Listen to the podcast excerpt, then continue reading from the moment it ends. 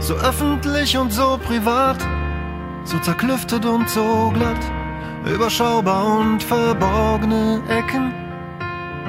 Doch groß genug, sich darin zu verstecken. Trier, ich leb so gerne hier und Trier.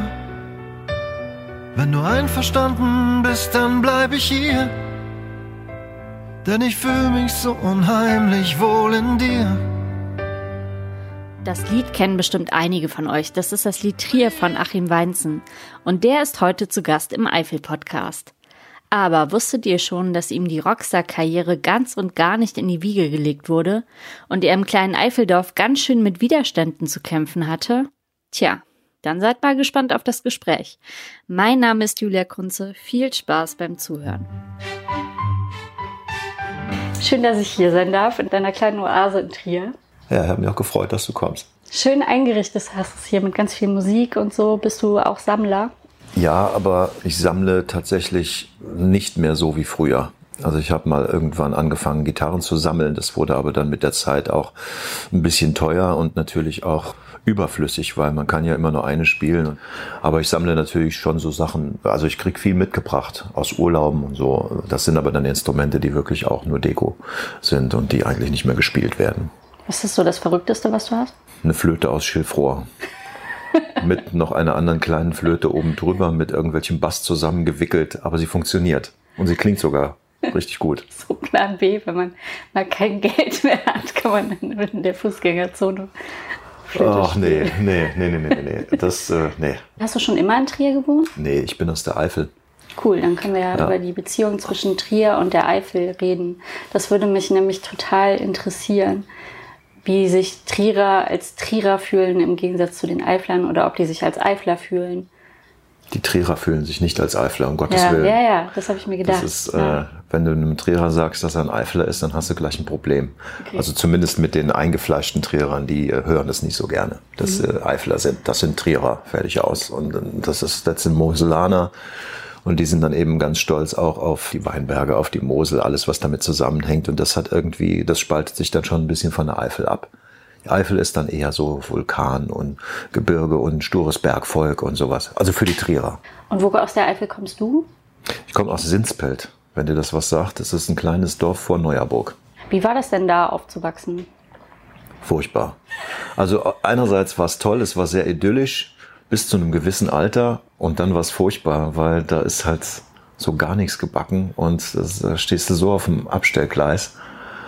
Und ich habe mich tierisch gefreut, als ich dann irgendwann so meinen Stellungsbefehl für die Bundeswehr bekommen habe und dann so 500 Kilometer südlich so Richtung Würzburg abgewandert bin. Das fand ich dann erstmal ganz toll. Und danach habe ich halt noch ein Jahr in Köln gewohnt und noch ein bisschen im Ruhrpott und dann ein bisschen im Saarland und ein halbes Jahr in München und so. Und dann stand für mich fest, dass eine Rückkehr so in mein Dörfli äh, nicht mehr denkbar ist. Mhm. Wann hast du angefangen, Musik zu machen? Also angefangen rumzuplärren habe ich, glaube ich, mit drei Platten von Heintje. Classy. Ja, genau. Und irgendwann wollte ich dann eben auch ein Instrument spielen und Gitarre durfte ich nicht von meinen Eltern her. Warum nicht? Ja, um Gottes Willen, das ist Teufelszeug. Das sind nur so die Langhaarigen, die Verlausten, das lichtscheue Gesindel, das ist Gitarre. Das ist so eine Assoziation einer doch sehr konservativen Generation mit dem Instrument. Und ich durfte dann aber also ich hatte die Auswahl zwischen Zugposaune, Akkordeon und noch irgendwas, was mich eigentlich nicht so interessiert hat. Aber ich habe dann einen sauren Apfel gebissen und habe Akkordeon gemacht für eine Weile. Es war aber jetzt nicht so der Brüller. Und irgendwann, als ich dann so am Pubertieren war, habe ich mir von meinem ersten eigenen Geld eine Gitarre gekauft und der Rest ist Geschichte. Ja. Halt autodidaktisch, weil ich halt auch keine Kohle hatte für Unterricht, habe ich mir dann so ein paar Akkorde reingezogen und habe dann auch angefangen, Lieder zu schreiben und dazu zu singen und so. Ja, so. Interessant, dass du so konservative Eltern hattest und dann dich so voll zum Rocker entwickelt hast. Ja, ich bin ja jetzt auch nicht so der Vorzeigerevoluzer. Also jedenfalls sehe ich mich nicht so. Andere Leute sehen mich schon so. Das kommt halt immer so darauf an, aus welcher Ecke du drauf ja. guckst. Ne? Aber es ist ja ganz oft so, dass man nicht so werden will wie seine Eltern und äh, sich dann wirklich auch zumindest zeitweilig ins Gegenteil entwickelt. Und ganz viele von denen, die werden dann nachher noch schlimmer als ihre Eltern. Ich hoffe, dass es bei mir nicht der Fall ist, Vor allen Dingen, weil meine Eltern ja auch nicht so beide so erzkonservativ waren. Das war so eher meine Mutter und mein Vater, der war schon ein bisschen lockerer drauf, aber das hat auch da dementsprechend dann auch immer Spannungen gegeben aufgrund dessen. Das heißt, ihr seid dann auch immer in die Kirche gegangen? Oh ja, ich wurde mehr oder weniger in die Kirche geprügelt. Das heißt, als ich klein war, bin ich freiwillig gegangen. Ich war auch Messdiener. Und äh, als das dann irgendwann aufgehört hat, weil meine Mutter eben auch sehr gläubig ist und mit Kirche echt viel am Hut hat, hat sie dann gemeint, das müsste man eben auch weiter treiben. Da haben wir auch sehr viel Streit drüber gehabt und irgendwann habe ich da auch nicht mehr mitgespielt. Wie war das dann für deine Eltern oder ähm, wie ist das heute, damit dich auf der Bühne zu sehen? Ja, wie gesagt, meine Mutter, die ist jetzt 84, mein Vater ist, lebt leider schon recht lange nicht mehr. Und der hat auch zu einer Zeit, da war Bühne noch nicht so, ja doch, das hat schon so angefangen, aber das war für die einfach kein Thema. Die waren schon so irgendwie in volkstümlicher Musik verhaftet und die hätten sich, glaube ich, nie ein Rock-Pop-Konzert angeguckt, außer meine Mutter hat dann, nachdem mein Vater tot war, mit ihrem neuen Partner irgendwann mal den Weg gefunden. Da war er aber auch für zuständig. Er hat sie mit dahin geschleppt. Und auch wenn sie es bis heute nicht zugibt, aber ich hatte den Eindruck, dass es ganz gut fand. Ja, klar. Ist bestimmt eigentlich stolz. Ja, ich glaube schon. Aber wie gesagt, sie würde das, glaube ich, nicht zugeben. Und dann bist du nach Würzburg gegangen zur Bundeswehr. Ja, mit 19. Ich fand es allein schon toll, mal von zu Hause wegzukommen, ja. mal andere Gegenden zu sehen, andere Menschen kennenzulernen, weil du hast ja auf der, auf der, auf deinen Stuben, wie das damals hieß, hast es ja auch von allen Sorten gehabt. Also wirklich vom Allgäu bis an die Nordsee war da alles dabei. Mhm. Das war schon sehr interessant. Also ich finde es ganz, ganz toll, auch so andere Mentalitäten kennenzulernen. Und das war schon eine tolle äh, Erfahrung, eine tolle Schule auch. Und hast du, bist du da schon aufgetreten? Hast du da die Musik auch weiter verfolgt? Ja, damals war ich allerdings noch, das ist auch, auch jetzt ein Classic, da war ich in einer Tanzband. Ah. Übelste Sorte. Aber man muss da ganz viel Erfahrung sammeln. Absolut, gehört, absolut. Und ich bin auch, Auftritt, Auftritt, Auftritt, genau, und ja. ich bin auch überhaupt nicht böse darum. Erstens ja. mal war es finanziell wirklich ein warmer Regen, gerade so in der Bundeswehrzeit. Mhm. Und ähm, es hat auch sehr, sehr viel Erfahrung gebracht. Was man besser macht, was man besser nicht macht, wie man es macht und wie man es besser nicht macht. Und ähm, man legt natürlich auch ein bisschen so seine Maßstäbe fest, mit welchen Verhaltensweisen von Kollegen man gut klarkommt oder eben auch nicht. Und äh, da ist dann auch so ein Weg vorgezeichnet, in welche Richtung man dann eben gehen möchte. Was meinst du mit welche Verhaltensweisen der Kollegen man nicht möchte. Naja, es gibt ja so verschiedene Arten ähm, der Herangehensweise, auch was das Musikmachen betrifft. Entweder total laissez-faire oder total diszipliniert. Mhm.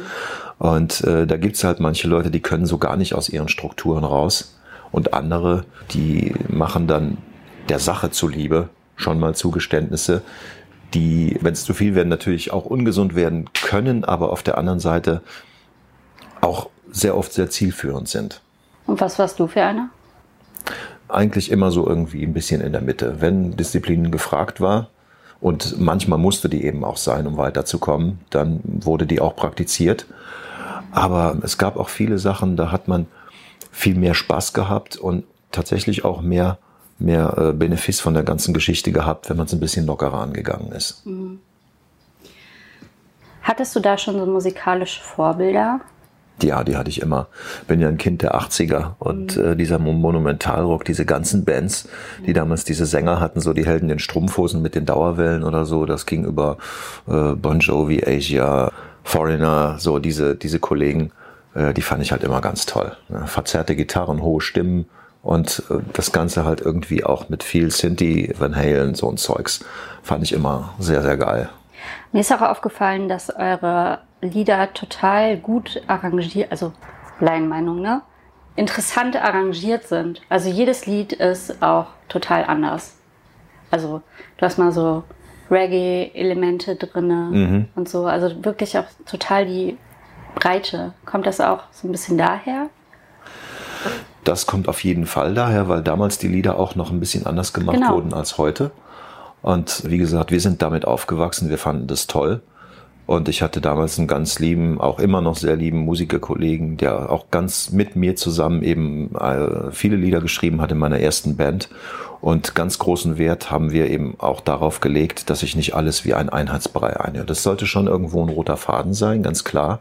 Aber ich meine, du hast ja auch so viele Stilmittel, du hast so viele Sounds und da musst du ja auch ein bisschen was von ausnutzen. Ich meine, alles kannst du davon nicht mhm. ausnutzen, aber es hat natürlich letztendlich auch mit der Stimmung und mit der Thematik des äh, Songs zu tun. Und wie du was arrangierst. Wie entsteht so ein Song? Die Texte habe ich meistens dann irgendwann geschrieben, habe die mitgebracht und da war auch dann meistens schon ein, zumindest mal ein Beat oder ein Rhythmus war drunter. Das gibt eben auch die Thematik meistens her. Und dann muss ich natürlich die Tonart ein bisschen an meine Stimme adaptieren. Eine Hook war auch da, also eine Melodielinie. Die war dann auch da und der Rest wurde dann irgendwie drumherum gestrickt. Das, das haben wir meistens im Bandrahmen gemacht. Das heißt, die, die äh, Texte und die Melodie machst du, also die. Mm. Ah ja, okay. Ja. Ich habe auch schon mal versucht, weil äh, irgendwann kopierst du dich ja auch selber oder wiederholst dich selbst. Und wenn ich dann gemerkt habe, dass zwei Lieder zu ähnlich waren, dann äh, habe ich versucht, was anderes drauf zu machen.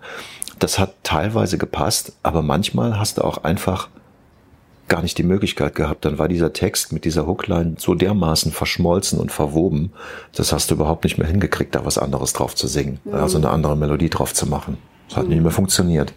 Die hat es am nächsten Tag vergessen, dann war die alte wieder da. Ja, mein Mann und ich singen den ganzen Tag Trier. Das ist gut, finde ich toll. Finde ich gut. Das hat sich schon total. Also du hast schon so ein paar, so ein paar Dinge, die richtig auch hängen bleiben und ins Ohr gehen. Also auch mit diesem. Das hoffe ich doch, dass diese, das so ist. Dieses Lied mit dem. Es gibt viel zu viele wunderschöne Frauen auf der Welt, um bei einer zu bleiben. Da hilft keine Liebe, kein Vertrauen und kein Geld. Ich lass mich einfach treiben.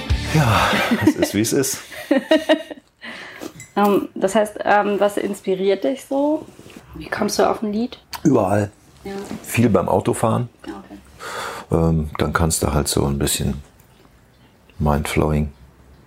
Aber auch so, wenn ich auf der Straße in der Stadt bin, wenn ich gewisse Dinge sehe, dann denke ich mir auch, äh, auch darüber könntest du eigentlich auch mal schreiben, weil es dich beschäftigt. Es sind natürlich immer Themen, zu denen man auch was zu sagen hat, zu denen man eine gewisse Attitüde hat, die man entweder super toll oder eben genau das Gegenteil findet. Und ja, wenn einem dann irgendwie eine, eine gute, eine gute Headline einfällt, dann ist ein, ein Song relativ schnell fertig. Mhm. Oh, ja. Im Prinzip ist es, ist es wichtig, was du zu sagen hast. Und wenn du weißt, was du zu sagen hast oder was du, was du ausdrücken willst, dann geht's wirklich ruckzuck. Aber das sollte man sich schon klar machen, was die Grundaussage ist und was dann da durch den Refrain zum Beispiel noch unterstützt wird und wie, wie man die Strophen eben aufbaut. Das ist halt, da gibt es so viel verschiedene Herangehensweisen. Aber es macht Spaß, ist halt, ist halt sehr spannend auch. Das klingt ja wie so ein emotionaler Prozess eigentlich. Ist es ja. Also ich würde sagen, dass so ziemlich jedes Lied, vielleicht nicht ganz jedes, aber so ziemlich jedes Lied irgendwie eine emotionale Komponente auch beinhaltet und natürlich auch sehr viel autobiografisches dabei ist. Hm. Hast du ein Lied, wo du besonders stolz drauf bist? Trier, auf jeden Fall. Da bin ich schon stolz drauf. Ich lebe so gerne hier und Trier. Wenn du einverstanden bist, dann bleib ich hier. Denn ich fühle mich so unheimlich wohl in dir. Und auf der neuen Platte ist jetzt eins, das heißt Platz für dich, das ist für meinen Sohn. Da bin ich auch sehr stolz drauf, weil es ist halt, glaube ich, sehr auf den Punkt gebracht, was so die Empfindungen angeht, wenn so die Kinder aus dem Haus gehen. Ich seh dich an, bin stolz auf dich und im Knopfloch steckt eine Träne. Ich wünsch dir alles Gute und nehm dich in den Arm. Beim Gedanken, dich jetzt ziehen zu lassen, wird mir kalt und warm. Nur eines sollst du wissen, das ist unabänderlich. Hier ist immer, hier ist immer, hier ist immer ein Platz für dich. Und mein Sohn studiert zurzeit in Rostock, ist ja nicht mehr eben um die Ecke. Und wenn man dann irgendwie mitkriegt, dass der sich so langsam abnabelt und verabschiedet, dann wie gesagt, also es ist sehr kompakt, glaube ich, auf den Punkt ja. gebracht. Ja. Ich habe noch eine Frage zum Lied Trier. Da singst du oft verflucht und hochgelobt. Was meinst du mit oft verflucht? Ich habe auch teilweise, und das habe ich auch den Trierern teilweise schon gesagt, den Eindruck, dass viele Trierer sich und ihre Stadt selbst nicht so wirklich mögen. Wobei da so eine gewisse, ich muss jetzt aufpassen, dass ich nichts Falsches sage, Scham zugrunde liegt, weil es doch irgendwo, es ist zwar eine Stadt mit ein bisschen über 100.000 Einwohnern, aber irgendwie ist es ja doch schon noch sehr provinziell und der ein oder andere kommt gut damit klar und es gibt aber auch Leute, die kommen nicht so gut damit klar und wenn man mit den Leuten redet, merkt man das im, Versprechs, äh, im Gesprächsverlauf. Aber ist es nicht total oft so eine Hassliebe? Also die Kölner zum Beispiel, die sagen ja auch alle, oh, Köln ist so toll, aber es ist so schäbig. Ja, also in Trier ist das ähnlich. In Trier ist das ähnlich. irgendwie ne? normal, oder? Dass ja. man irgendwie so, so ein ambivalentes Verhältnis zu seiner Stadt hat. Die Trierer sind natürlich auf ihre Geschichte total stolz. Ja, ja. klar. Und wie ist das kulturell, so als Kulturschaffender in Trier zu sein? Das ist natürlich schon eine andere Nummer, als wenn man jetzt in der Eifel unterwegs ist oder in Bitburg. Ich meine, das Angebot ist natürlich viel größer. Mhm. Aber die Wertschätzung der Kultur gegenüber lässt in Trier halt auch noch sehr viel Luft nach oben, um es mal vorsichtig auszudrücken. Okay. Würdest du sagen, dass in der Eifel da eine größere Wertschätzung ist? Nee. nee, tatsächlich nicht. Okay. Aber es ist in Trier wirklich so, dass man, wie gesagt, die Angebote sind natürlich wesentlich breiter, weil Trier natürlich auch noch ein großes Umland hat mit sehr, sehr mhm. vielen Weingütern, die natürlich auch da irgendwie was machen. Und ansonsten, ja, die Eifel, ich glaube, das hat so ein bisschen natürlich auch mit der Infrastruktur zu tun. Die können auch nicht so, wie sie wollen. Aber es ist natürlich, wenn du es jetzt vergleichst mit zum Beispiel Hamburg, Berlin, München oder solchen Gebieten, ist es insofern eine ganz andere Geschichte, als dass dort auch alles erlaubt ist. Mhm. In so größeren Gebieten ist halt irgendwie so alles erlaubt und ist alles gedeckelt. Das hat alles irgendwo eine Szene ja, und alles hat irgendwo eine Nische. Mhm. Und dafür ist Trier dann doch ein bisschen zu klein. Es, es wird zwar hier versucht und es gelingt auch im Ansatz, aber dadurch, dass es halt wirklich nicht so groß ist und im Prinzip auch eigentlich fast jeder jeden kennt, mhm. ähm, wird das Ganze schon ein bisschen schwieriger als wenn es richtig groß und anonym ist. Weil das mhm. ist Trier wirklich nicht. Absolut nicht anonym. Aber würdest du sagen, dass eure Musik super nischig ist? Nee. Das würde ich nämlich eigentlich auch nicht nee. sagen. Genau, nee. also müsste das ja eigentlich voll gut passen. Ja, also das ist schon Mainstream, würde ich sagen obwohl Mainstream ja auch immer irgendwie so ein bisschen negativ belegt ist, aber ich finde es jetzt gar nicht so negativ. Also Mainstream ist für mich irgendwie was, was sehr viele Leute sehr gut hören können. Mhm. Und das würde ich unserer Musik schon bescheinigen dass ja. das so ist. Ich meine, da ist immer so der ein oder andere Titel dabei, wo auch ein paar Leute nichts mit anfangen können. Das ist völlig klar. Aber das ist bei jeder großen Band auf jeder Platte genauso. Ja, das ist echt so. Darf ich sagen, welches Lied ich überhaupt nicht gut finde? Oder willst du raten? Katrin Schmidt? Ja, auf jeden Fall. Ich hasse das. Das finde ich richtig doof. Das ist legitim. Du sagst das so, als wäre ich nicht die Erste, die das sagt. Die meisten finden es ziemlich witzig, muss ich sagen. Also das ich bleibt auf jeden Fall hängen. Das habe ich, ja, es bleibt hängen und es ist ja auch eine wahre Geschichte. Ja. Und ich sehe absolut nicht ein, dass ich mich dafür schäme, dass ich sie gern mitnehme, denn keiner hat so einen geilen Arsch wie Katrin Schmidt. Und jeder Mann, der das Gesäß von Katrin sieht, pfeift oder schaut dir anerkennend hinterher. Ja, es ist eine wahre Geschichte. Und ähm, das war halt so die Lieblingsbedienung meiner Lieblingskneipe damals. Und die hieß tatsächlich auch Katrin Schmidt. Was sagt die denn dazu? Ich weiß nicht, ob die es bis jetzt gehört hat. Ich weiß es nicht. Ich habe sie sehr, sehr lange nicht mehr gesehen. Ja. Und ich war auch ein bisschen verliebt in sie und ich äh, hätte auch mal gerne irgendwie mit ihr angebandelt, aber das, die, diese Möglichkeit gab es nicht und deswegen ist damals dieses Lied entstanden. Und ich habe auch, dieses Lied ist wirklich entstanden damals, also wirklich vor langer, langer Zeit, als diese Situation noch genauso war.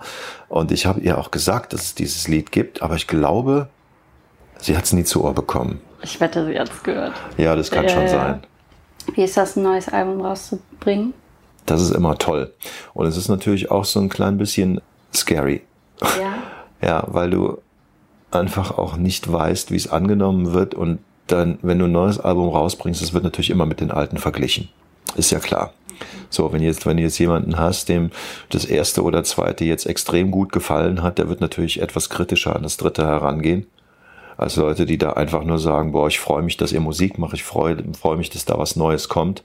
Auch die Herangehensweise der Leute an solche Dinge ist sehr, sehr unterschiedlich. Habt ihr so Ultra-Fans, die so zu jedem Konzert kommen? Ja, ja gibt's schon, die braucht man auch als ja. Band, absolut. Und die sind natürlich auch immer fein, wenn du ein neues Album rausbringst, aber du kriegst, kriegst von manchen Menschen kriegst du eigentlich immer so dieses Feedback, wir finden das geil und die meinen das auch so. Mhm. Und von manchen kriegst du aber auch dann, die zum Beispiel, wie du jetzt eben gesagt hast, dieses Lied finde ich besonders schön oder, oh, da hast, da hast du aber jetzt irgendwie, da hast du jetzt mal daneben gegriffen. Wobei dann andere Leute schon wieder sagen, dass genau dieses Lied es ist, was sie besonders flasht. Ja, ich bin halt eine andere Generation. Bei uns ist, ist man halt total sensibel auf so Objektisierung von Frauen und so. Ja. Ich glaube, das war früher auch erlaubter. Das war früher schon erlaubter, ja. Ja. Aber es ist ja irgendwo auch, irgendwo, jetzt sagen wir ganz ehrlich, du als Frau, ist es irgendwo auch ein Kompliment.